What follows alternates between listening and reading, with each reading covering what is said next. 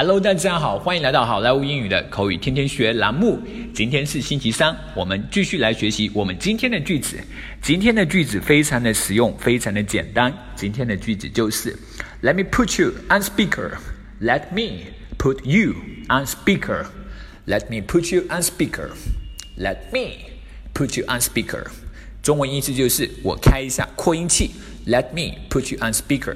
这么一句话呢，千万不要按照中文的字面意思上来翻译。如果按照中文的字面意思上来翻译，就是让我 put 是放的意思嘛，put you 放把你放到 on speaker 放在那个扩音器上，嗯，这个很不地道。它中文意思是啊，我开一下扩音器。Let me put you on speaker。好，接下来我们来看一个 dialogue。Jack, wait a minute. It's pretty noisy around here. Let me put you on speaker. Jack，请等一下，这儿有点吵，我开一下扩音器啊。All right, cool. 好的。Okay, there it is. Jack, what were you just saying? 好的，好了。Jack，你刚刚说什么来着？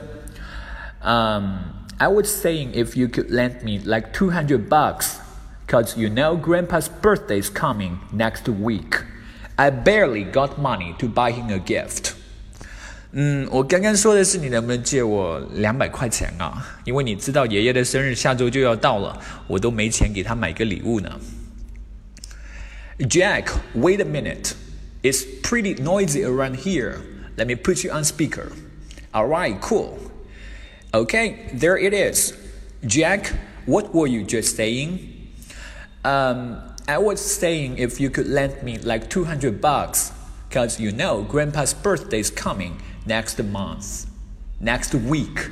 I barely got money to buy him a gift.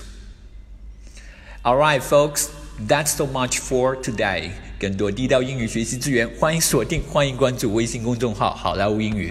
我是你们的主播 Vic，我们明天再见，拜拜。